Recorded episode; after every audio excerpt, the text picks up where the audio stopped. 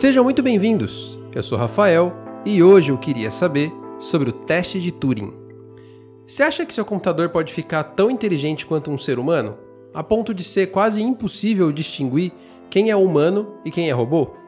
A inteligência artificial tem seguido caminhos promissores, e isso não parece já tão distante. A própria indústria do cinema já se apropriou muito desse tema com filmes como O Exterminador do Futuro.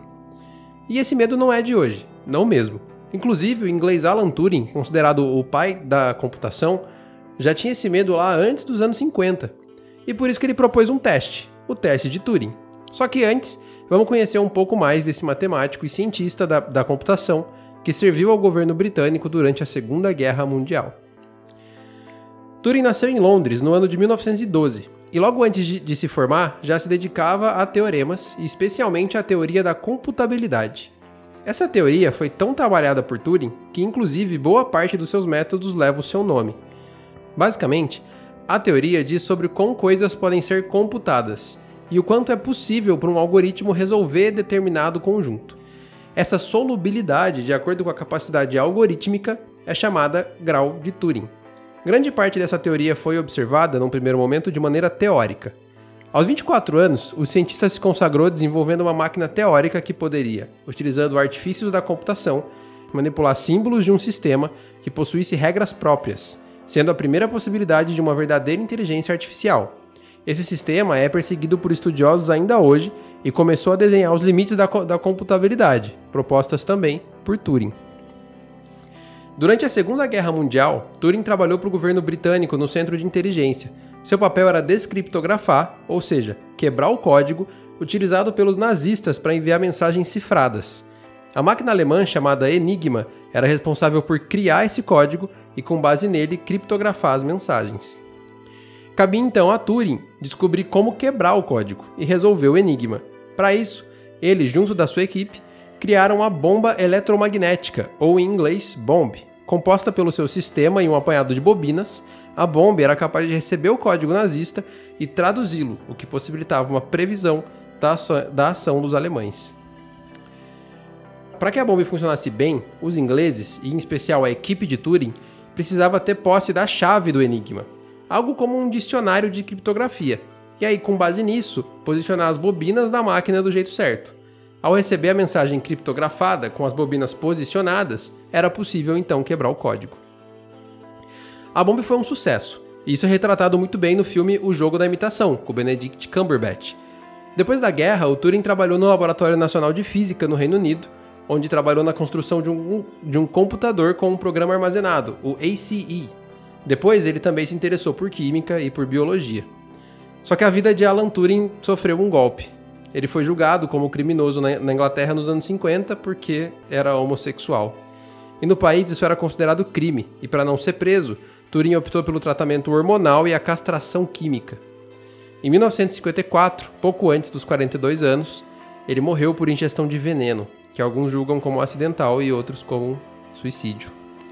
E foi assim que a humanidade perdeu um de seus maiores gênios.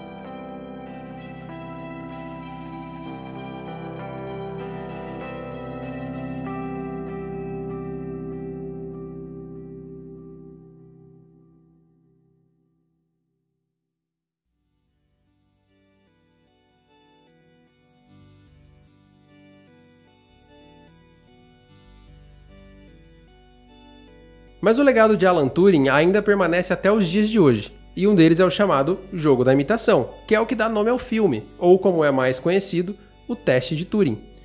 Em suas conjecturas sobre inteligência artificial, o Turing se, se perguntou: será que uma máquina pode ser capaz de pensar? Quando atingirmos um determinado nível de tecnologia, de poder de processamento e de dados, será que uma máquina vai ser capaz de ter consciência, de criar pensamentos próprios? Só que logo a gente se depara com um pequeno problema. O que, que é pensar? Pegar o conceito do verbo pensar no, no, dicionário pode até fazer sentido. Diz que é o ato de submeter algo a um raciocínio lógico. Só que ainda assim não traduz muito bem o que é pensar. A gente pode chamar um processo lógico feito por um computador de pensamento? Isso de alguma forma conceitual se, se difere do que é feito por nós em outra escala?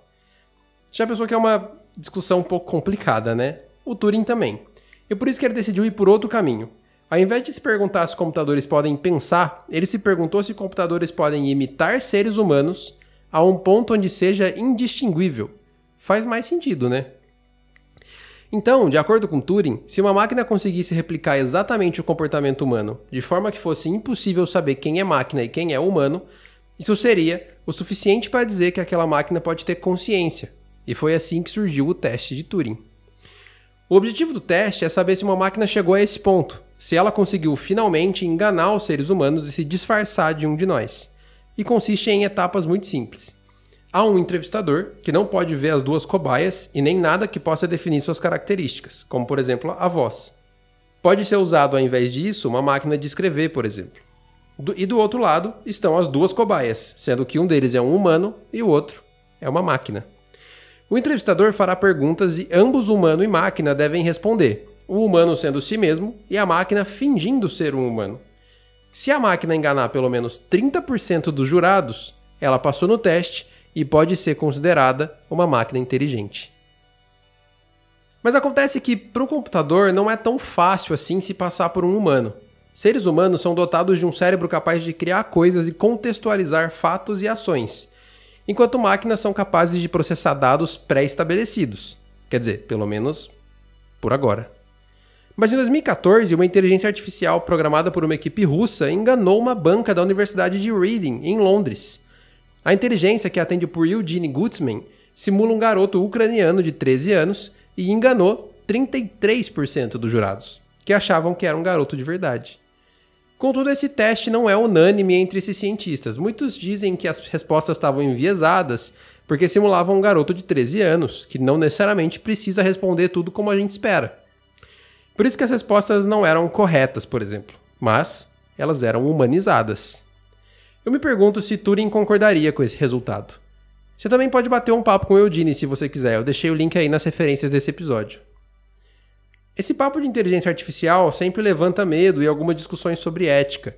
E com razão. Como já falamos, a própria indústria do cinema já fez bastante coisa em cima desse tema.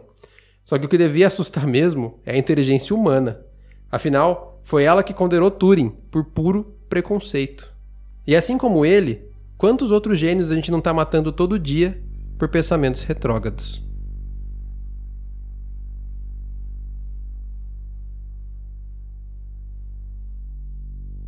Eu sou Rafael Bandone. Você me encontra nas redes sociais como arroba Rafa Bandone. Sinta-se livre para me enviar dúvidas, sugestões, críticas ou propostas de tema pelo Twitter. Muito obrigado por ouvir e até a próxima.